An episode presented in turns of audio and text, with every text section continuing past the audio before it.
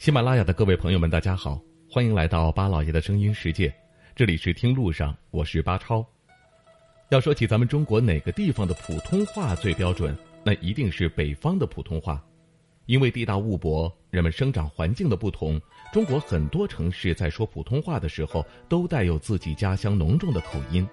只是因为自己在家乡生活久了，听得习惯了，也就以为自己说的普通话特别标准。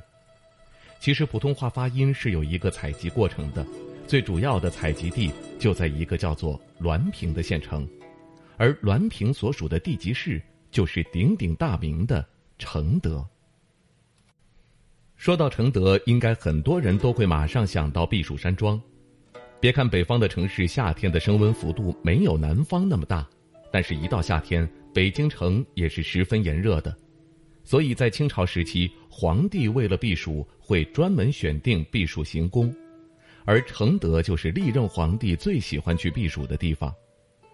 承德夏季的平均气温在二十三度左右，全年的平均气温也只有九度，如此凉爽的温度和不远的北京城形成了巨大的反差。正因为如此，每到炎炎夏日。康熙帝就会动身前往承德行宫，在那里处理国家大事，所以在那个年代，承德可是名副其实的国家第二权力中心。以前是皇家御用避暑胜地，如今则成为了夏季最受欢迎的旅行胜地。如今的承德经济发展完全离不开旅游业的支持。无论是北方的游客还是南方的游客，都把这里作为了夏季最常来光顾的城市。就连很多江浙沪的游客也很喜欢去看看，所以近三四年来，每年来承德的游客几乎都在五千万人次以上。大家之所以喜欢来承德玩，一是因为这里夏季很凉快，非常舒服，当地对旅游业也比较重视。相关的旅游业态和服务也都做得非常完备，所以游客来游玩的体验感非常好。另一点则是因为这里保留着许多清朝王室风格的建筑，无论是行宫还是寺庙，都有着气势恢宏的皇家风范，一点儿也不输北京的紫禁城。如果是喜欢这些清朝建筑的人来说，是非常值得一看的。而且承德的地理位置也非常好。正好位于五个省份的交界处，承德本身属于河北省，南边就是两个重要的直辖市北京和天津，而北边则是内蒙古非常出名的锡林郭勒，东边是辽宁一个叫做朝阳的地级市。承德就像一个重要的轴承一般，连接着各个省份之间的交通运转，也难怪当时康熙帝会将避暑行宫选择修建于此。而作为北方最出名的旅游城市之一，承德所拥有的头衔还不少。承德有一段名长城，叫做金陵山长城，这一段堪称是中国所有长城中最精华的所在。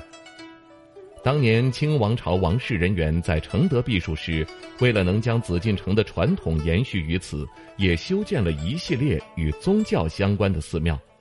其中的八座寺庙都能看到当年少数民族和汉文化在宗教上相互交融后的文化现象，而避暑山庄就更加受欢迎了，许多人都是冲着这座行宫来到这里游玩。别看承德是一个避暑之地，它还有一项非常享受的项目，那就是温泉。这里古时候是一个叫做热河行省的省会中心，热河顾名思义就是热的河流。也就是代指温泉水，所以说到了冬天的时候，仍然有许多人会到承德游玩，就是为了来泡一泡北方少有的温泉。有关热河的介绍，我们在前期的听路上节目当中也为大家做过介绍，您可以搜索收听。那么您去过承德吗？您觉得承德的普通话标准吗？欢迎大家留言来发表您的看法。好了，感谢各位收听我们这一期的听路上，下期节目我们再会。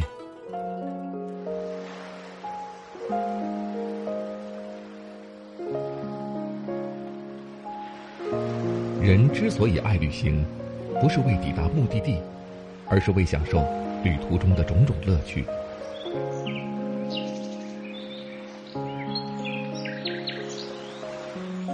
如果问我旅行的意义是什么，我也不知道。